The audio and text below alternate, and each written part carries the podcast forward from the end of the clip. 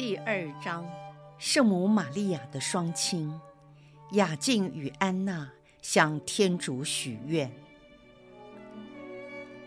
在神室中，我见到一个房间，有一位年长的妇女，年纪大约五十五或最多五十五岁，坐在织布机前。她的头发看起来带点灰色。脸上并没有明显的皱纹，表情很庄重。他正在织布，房间里相当明亮，阳光从敞开的门照射进来。门前有一片宽大的果园，像波浪一样，到处是绿油油的草地。这位妇人很美，拥有希伯来人的气质。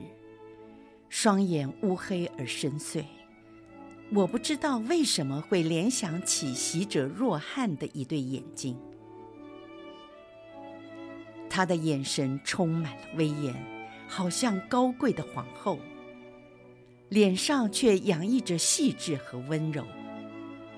他的目光炯炯有神，有如老鹰；明亮的双眸，有如蔚蓝的天空。她温婉的脸上，轻轻泛着一丝愁容，似乎若有所思，仿佛在思索或惋惜一些失去的东西。她的脸部略带浅褐色，嘴巴稍微大了一点，但很匀称。她严谨的表情，并没有羞涩和生硬的感觉。鹰钩似高耸细长的鼻梁向下弯曲，一对眉清目秀的双眼配合的恰到好处。她看起来很健康，并不肥胖，即使坐着也感觉得出她个子很高。她似乎在织着帐幔或是地毯，多色线丝的梭子。快速地穿过咖啡色的纬线，来来回回地穿梭。已经织好的部分呈现出希腊式的图案和蔷薇花式交叉的轮廓，红、黄、蓝、绿等各式各样不同颜色的线条交织成一幅马赛克拼图的画面。这妇人衣着朴实，身穿一件紫红色的衣服，像极了三色堇花朵的颜色。她听见有敲门声，便起身去开门。她的个子确实高大。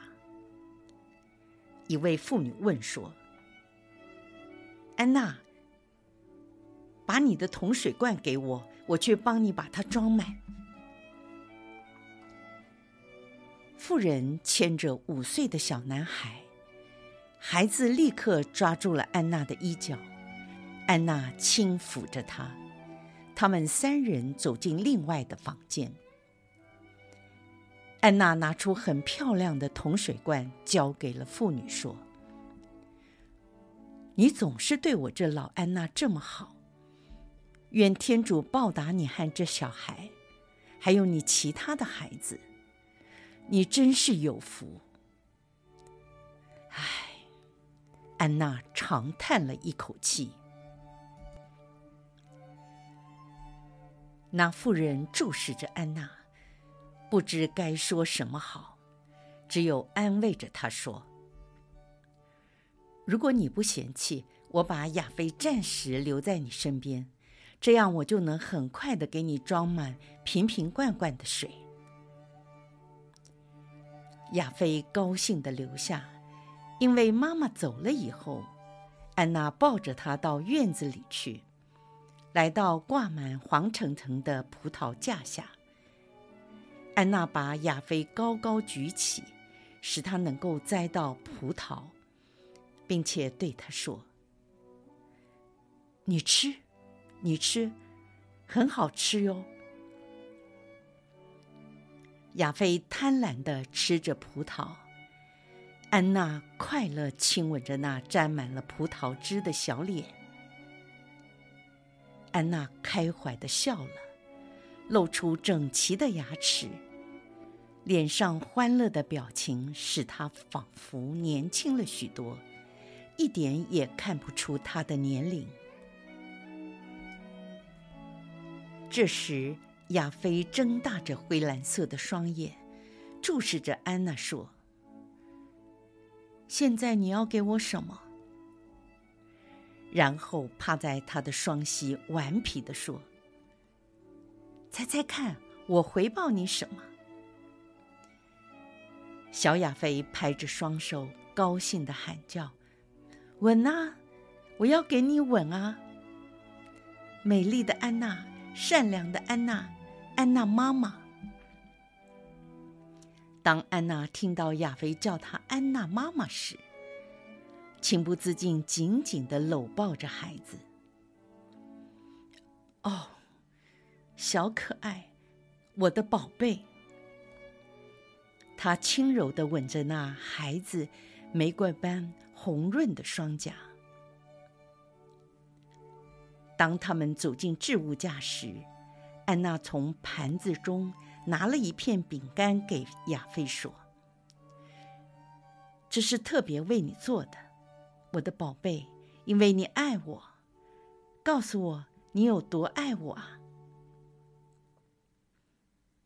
小亚菲想起脑海中印象最深刻的一个情景，不由自主地说。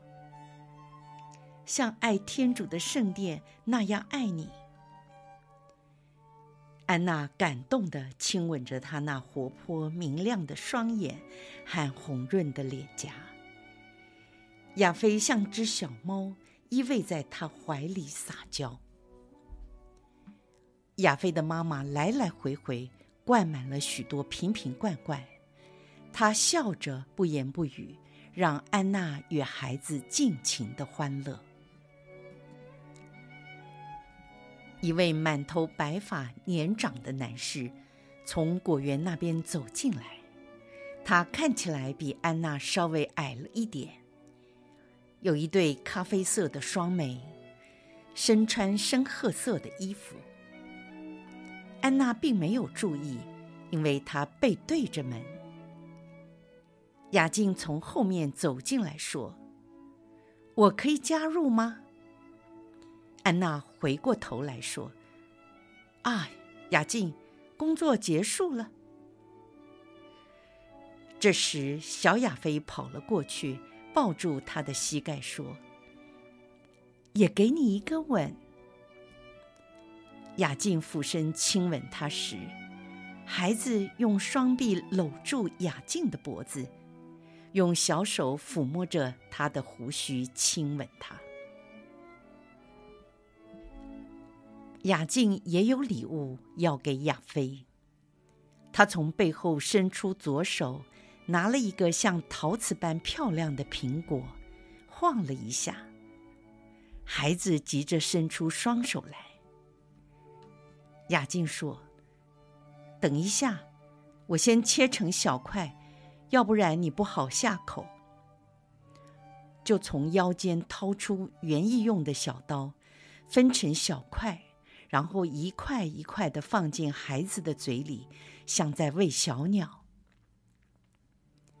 雅静啊，你看他的眼睛灰蓝色的，像不像加里勒亚海的颜色？在黄昏时被一片云彩给遮住了。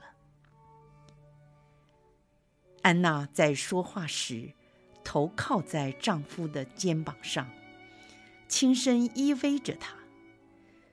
夫妻之间间谍情深，在结婚多年后还是一样相敬如宾。雅静关爱地注视安娜，附和着说：“孩子的眼睛的确很美，她的卷发好像被晒干的麦子。你看，黄金与铜的混合色。啊，如果我们有一个孩子。”我也希望他有这样的眼睛和头发。安娜弯下身来，跪在地上，带着叹息，亲吻了孩子灰蓝色的大眼。雅静也感叹地抚弄着安娜卷曲银灰的头发，说：“我们要继续祈祷。天主是全能的，只要我们活在世上，奇迹还是有可能的。我们敬爱天主。”又彼此相爱。他特别强调最后的这句话。安娜沮丧缄默地低下了头，擦拭着双颊的泪水。只有小亚菲看见，他惊奇难过地看着安娜，并用小手拭去她的眼泪。安娜，不要难过，无论如何。我们很幸福的互相拥有，我有你，你有我。但是，我没给你生个孩子。我想，可能因为我对不起天主，所以他才让我荒胎。啊，我的太太，你哪有对不起天主？你完全是一位圣女。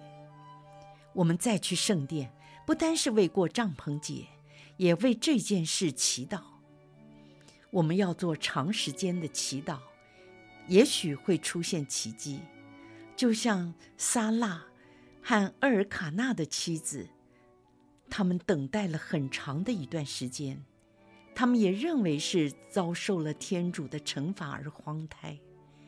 其实，天主正在为他们准备一位圣善的孩子。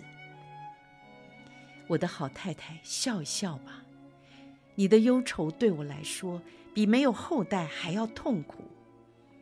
我们带着纯洁的亚菲一起到圣殿去，天主会接纳我们的祈祷，而答应我们的要求。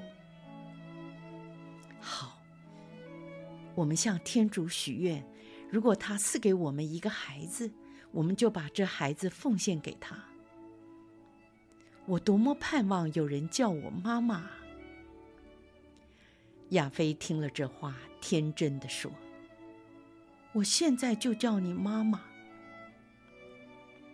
我可爱的孩子，可是你有自己的妈妈。神事在此结束了。以下是玛利亚·华多达的解释。我非常高兴。因为这个神事使我了解有关圣母出生时候的背景故事。在我书写这段往事以前，听到圣母妈妈说：“我的女儿，你写我吧，这对你在病榻上的苦难有很大的安慰。”圣母说这话的同时，她把手放在我的头上，温柔地抚慰着我。在神事开始的时候，我不知道那位五十多岁的妇女是谁。后来听到了她的名字，才明了我所看到的原来是圣母的母亲安娜，而且在神事中所出现的一切都与圣母诞生有关。